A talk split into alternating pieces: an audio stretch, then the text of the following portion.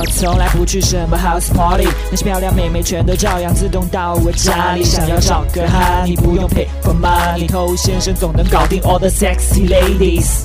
嗨，各位好，我是偷先生。经常会有人来问啊，说跟某一个妹子的关系现在越来越像朋友了，但是他不想做朋友嘛，要谈恋爱，对不对？那还有一些更惨的是，主动追求这个妹子没有结果，就妹子跟他说，我看我们还是做朋友比较好。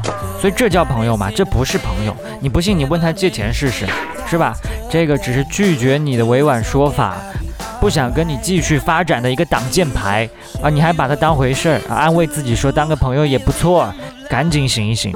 你正在收听的是最走心、最走肾的撩妹节目《把妹宝典》，添加微信公众号 k u a i b a m e i，参加内部课，学习不可告人的撩妹套路。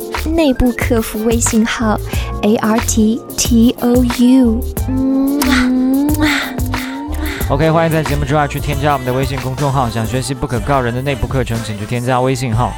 那我曾经呢，也有一个非常亲密的异性的好朋友，我们每天有很多的话说，我们一起会去做很多事，那一直呢都是朋友状态。那那个时候我年纪还比较小，看这件事情也没有想太多，就觉得啊，可能就是一个很好的朋友这个样子。那后来呢，就发展的越来越刺激。那某一次一起出来，这妹子的表现。就已经不完全是一个朋友的姿态了，所以看到此情此景，那我呢就当机立断的伸出舌头狂甩对方嘴唇，两个人所谓的友谊变得不再纯粹啊，这是怎么一回事呢？这个就是今天要跟你讲的一个重点。当你跟一个女生关系好到一定的地步，你真的是她的好朋友，真的是她亲近的人，那么除了你没有跟她啪啪啪以外，你基本上就是一个男朋友。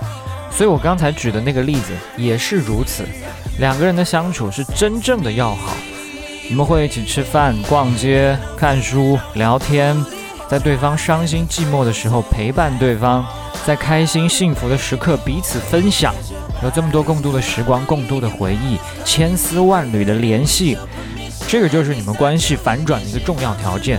那么在这种情况下呢，妹子对你很多的行为。包容度、接受度都会更加高一些。比如说，你们走在一起的时候，你靠他近一些，你觉得他会把你推开吗？不会。在合适的时候，你喂他一口东西，他喂你一口东西，这也比较正常。这喝醉了，彼此照顾一下，靠在一起、抱在一起，这也未尝不可。有的时候开一些暧昧的小玩笑，这也无伤大雅。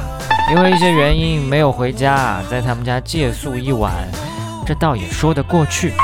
哈，这说着说着呢，怎么听起来就越来越过分了，是吧？但其实所有的升级都是循序渐进的，对不对？你从后面往前听，那当然觉得很夸张，但是他一步一步到这儿，尤其是身在其中的这两个人，更不会感觉到有那么多的不合理。那有的时候我跟一些特别要好的女性朋友，那出来见面的时候呢，也会假装暧昧一下，要不然我们今天扮情侣吧，让他们羡慕死我们。那演一下就演一下嘛，也没什么大不了的。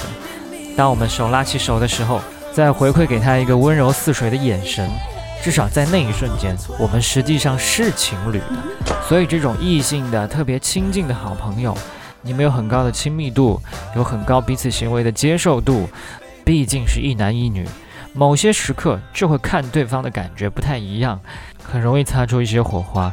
那你呢，就要抓住这些重要的时刻，要么。